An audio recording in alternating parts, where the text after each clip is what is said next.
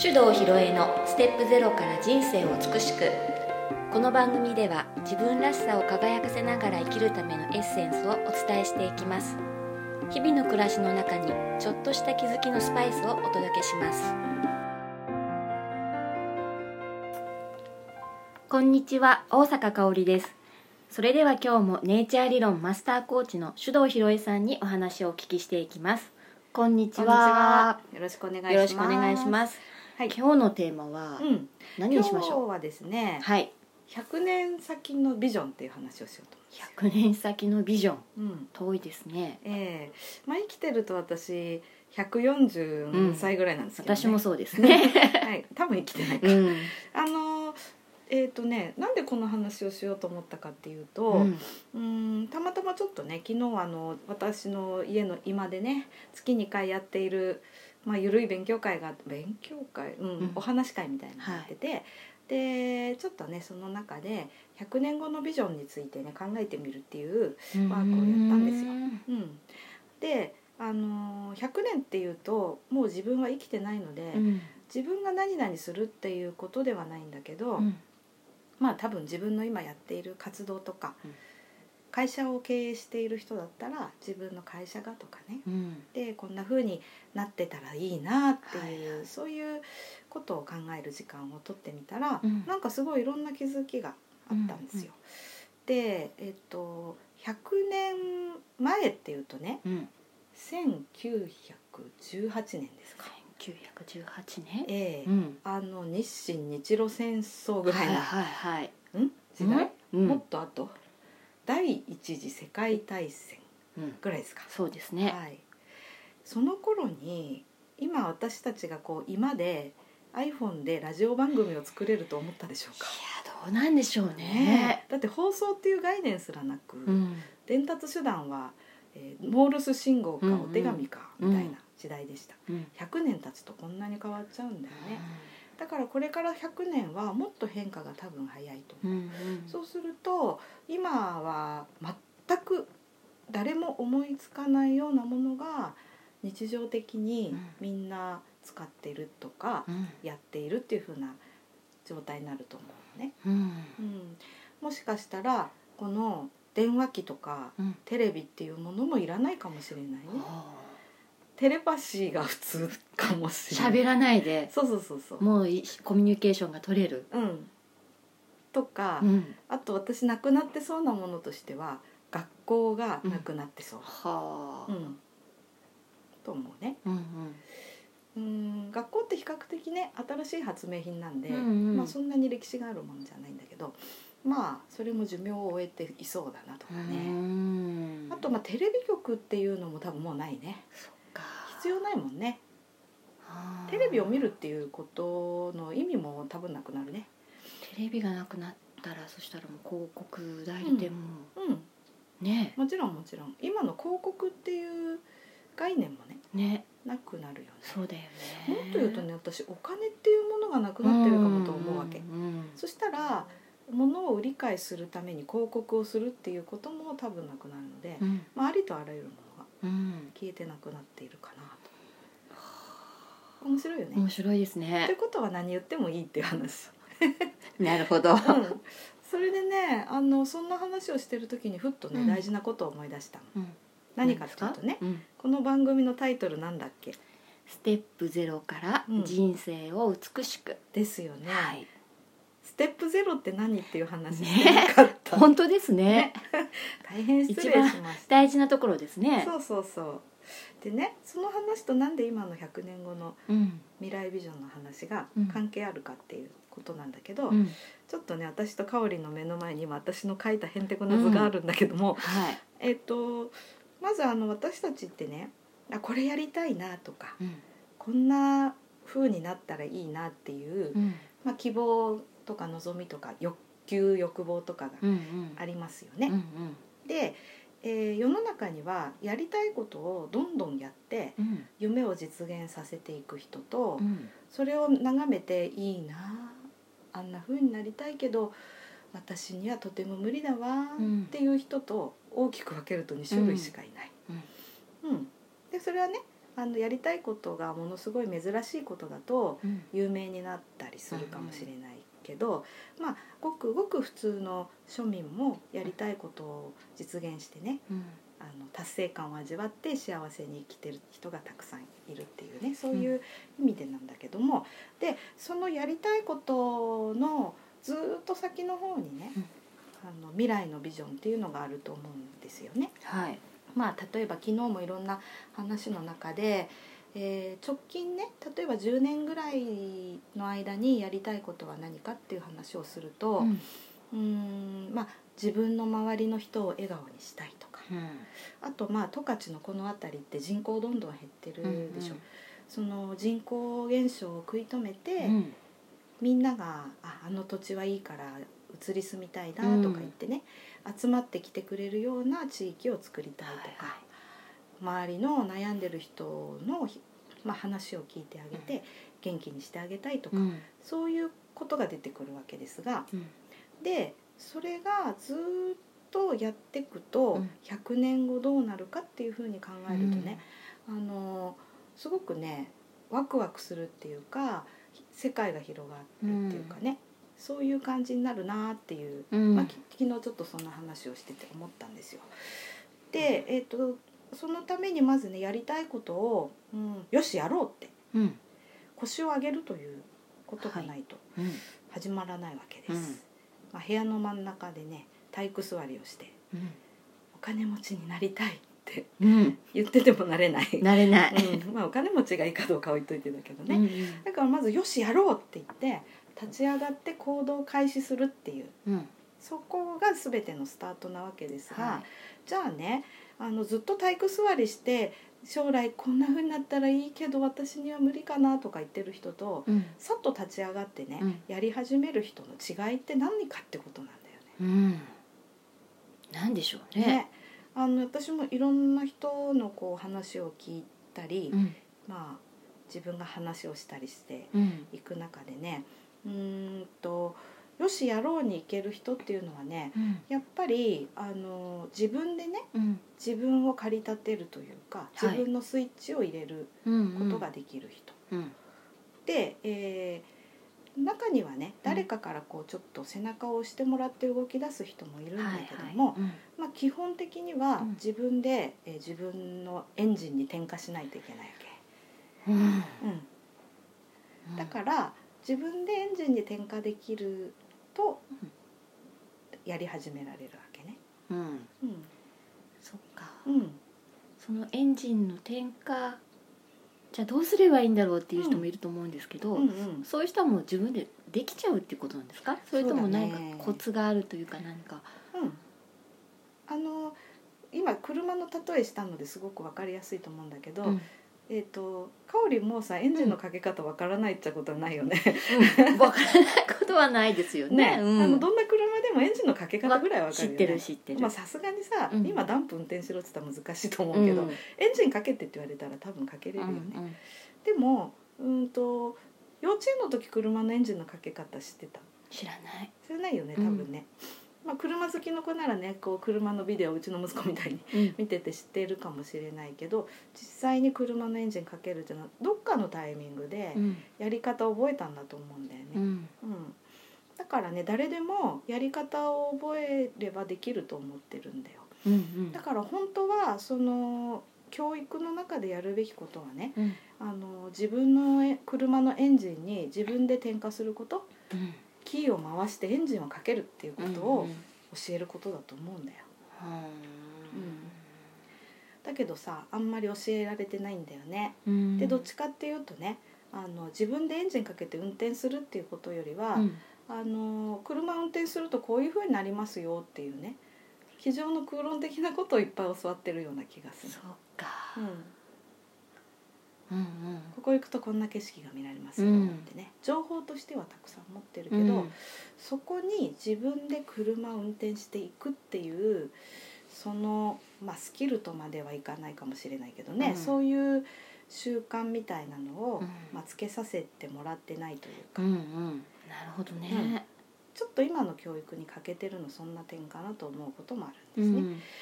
でじゃあその自分でエンジンに転化する方法うんこれをもしかしたら私は今みんなに一生懸命伝えているのかもしれないなとおお思ったわけ。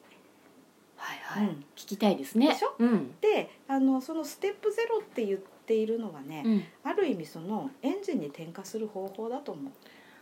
はあ、うんどんな方法ですかね、どんな方法なのかってことね。うんえー、とそれはあのいろんな、えー、巷にたくさん溢れていうるん自己啓発本だとかうんビジネス本とかうんセミナーもそうなんですけどね、そういうものと私たちが教えてるものの違いを考えると分かりやすくて、うんえー、と世の中で教えてるいろんなスキルや知識ってね、うんあのある意味ねもうあのエンジンのかけ方は分かってて、うん基本運転できるよねって、あの地図渡されてね、うんはいどうぞってうんで、うん行き方教えるねみたいなうんでそこまっすぐ行って3つ目の信号左ですからみたいな、うんそういうディレクションなんだよね。そっかうん だけどまだ車のエンジンかけられない人にうんそれを言っても、うんあの日本語の意味はわかると思うようんでも多分できないと思うんだよ。うんで、え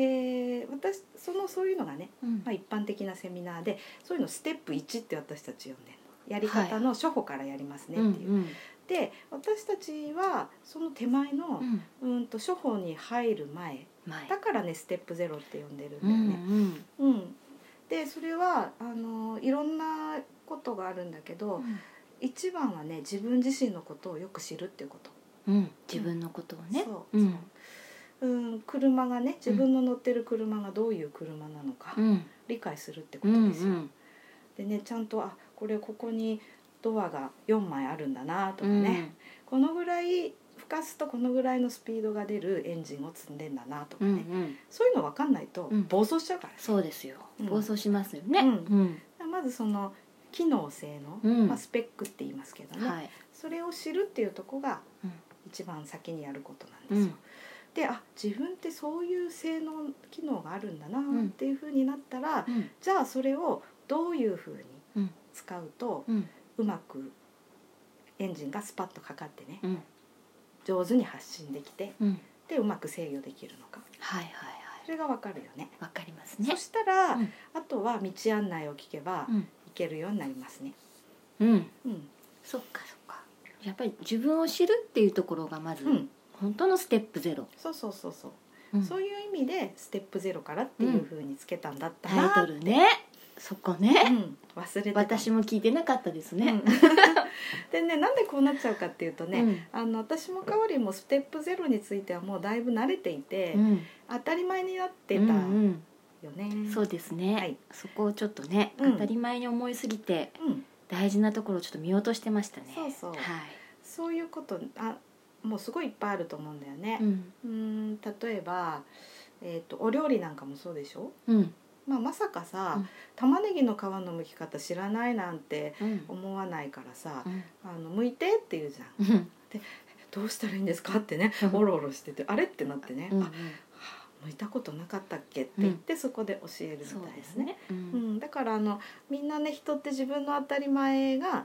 あの相手も当たり前だと思っちゃったりするんで、うんそこ飛ばしちゃったりねうんはしょったりしますよね。しますねうんうんだからあのもしね玉ねぎの皮をむけないでおろおろしてる人がいたらうん「何やってんの?」じゃなくてう「んあら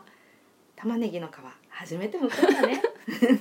優しいうん、そっかじゃあ玉ねぎの皮のむき方教えるね」こういう感じじだよね。うん玉ねぎの皮むけない人にいきなりカレーの作り方言ったってそうだね作れないですよね作れないよ日本語はわかるっていうのはそこですようんねそうそうそうねそう、作り方見ればねうん、でそこをねやっぱりこう整えるっていうか、んまあ足りない情報を補ったり、うんえーっと動かし方うん取扱説明書を渡してね、うんあの理解してもらって、うん実際に練習してもらう、うんうん、そういうようなことがステップゼロっていう意味かなと思ってはある。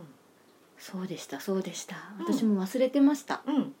本当にねうんもうできるようになったか らね そうですできますかねなってるなってなってるますかねなってますよはいまあいろいろな人と話していくとね、んうん、すごくね頭でっかちなんだけど、うんいまだエンジンのかけ方が実地で身についてないなっていう人によく出会いますよ。ああ、うんそうですよね。だからねいくらそんな車オタクになったりねうんあのドライブのなんかマップとかたくさん揃えてあっても、うん実際に車の運転がうんできるようになっているかどうかねうんでそれができてる人とできてない人がうんの違いっていうのがね、うんこのよしやるぞって言って動き出す人と、うんずーっとお家でじっとしてる人の違いかなと思ったわけです。そっか。うんじゃあ自分を知っておかなきゃいけないっていうことですよそうねなん。そですのやりたいことが見つかったとしても、うんまずそこうん、が大事っていう。そううんでまあよくねその将来自分はね、うんうんこう世界中にホテルを建ててねうんあのでっかいホテルチェーンの社長になるんだって言ったりするとうん「何バカなこと言ってんのよ、うんこんな成績で」とかうんいう人いるよね、うんまあ、分け知り顔な人ね。うんでね私その両方正しいと思うわけ。うんうん、でビッグドリームは絶対必要です。うんこんな風になったら楽しいなっていう、うんそれがだってガソリンみたいなもんだから、エネルギー源だからね、うんだけどそれと同時にそのそこに向かってねうん小さな一歩を踏み出すそのエンジンをかけるっていううんことも同時にやってないと、うんそれはあの、まあ、バカにされてもしょうがないかなっていうう感じね。んうんだからなんかこう一見見るとねそんなちまちましたことやってねうん将来そこまで到達できんのかって、うん周りから見たらそう思うかもしれないけど、その人の中でつながってれば私はいいと思ってるの。うんでまあ100軒ホテルチェーン作るのがねうん例えば2軒で終わってもいいじゃないですか。はいでも多分その何か夢のこう根っこにある理念みたいなものね、は100年後まで続けてればうん誰かがねうん仲間とか後継ぎみたいな人がうん実現してくれるかもしれない。うんうんそれでいいんですもそんうね。そうそうそういう視点を持てるようになるとなんか大したことないことでうん悩むとかが減ってくる、うんうんうん。わあ大ねきい。これはね昨日ふと思ったわけ昨日思ったことを昨日ふ今思ったんだ日。よね、うんそうだから最初ね私そのまあネタをばらすとこれはあの松田美弘さんのね「うん魔法の質問」っていう、あのものがあるんですけど、うんその魔法の質問のワークの一つだったんだよね。うんでたまたまその魔法の質問のノートを見てたらね、うん6年前に自分がその100年後のビジョンを書いた答えうん書いたのあったんだうよ、んうんで見たら、うんあ6年前こんなこと考えてたのかって、でねなんか見るとね結構もう叶ってんのあら割と。えでそれはやっぱその時にあの今でも覚えてんだけえど、うーんと魔法の質問のね認定講師になろうと思ってよしと思ってね、うん行ったわけですようんだからもうその時に多分なんか私自分でうんエンジンをかけたとう思うんんだよね、だから進み始めてた時に書いたものなので、うんまあ見ると少しかなってるってういうね、んでこれがまだそこまで行ってなくてね、えー研修とかで、うんやらされて書いてたものだったら全然違ったと思うんだよね。そっか。うんうんでそこはもうあの、まあ、6年前今の自分がこういう地点に来てるとは全く想像もしてなかったけど、うんだけどその一歩を踏み出した時に書いたものっていうのはうんやっぱりちゃん着実にかなっていくんだなってうんうんうんこう実感しましたね。あらじゃあもうねひろいちがもう身をもって体験したうんお話ですもんねそう。なんですだからねちょっとこれからもう一度うん100年後のビジョンっていうのをね、うん私ももう少し具体的に考えてみようかなって思いいやました。私もちょっとうんうん、考えてみようかなお家帰ってちょっとねうん、楽しくそうそう。イメージしてみたいなって、うん、うん、思いました、ね、うん100年後っていうとね、孫でもないよね。孫でもない娘ちゃんの孫ぐらいかな。ひ孫の世代ぐらいかもしそっかれない。ねえわすごいな、うん、うん、でも楽しいよねう。んその時にいやーこれってね、ううんちのひいおばあちゃんがさ、うんはり始めたことなんだよ、うんとかねうんまあね、インディアンの教えではね、う7世代先のうん子供たちのことを考えて行動しなさいっていう教えがあるんだって、まあ、7世代っていうと単純に考えて300年とか、うん400年っていうう、んうんそういうところまで考えて、うん今日の行動を決めなさいっていう、うんはあ、教えがあるんだって、そういう教育ってうん、すごいですね。すごいよね。うんでもそれにつながる一歩は、うん今日自分がよしやるぞっうんうてん、腰を上げたその一歩なんだよ。はい、わかりました。ってことでね、うんまず自分を知るってことをやってみてもらうといそういかですなっねていう今日はそんなお話でした。はい、わかりました。はい、ありがとうございます。はいありがとうございました。この番組では皆様からのご意見ご質問を募集しております宛先はメールアドレス info office 響き .com info officehibiki.com までですたくさんのお便りお待ちしております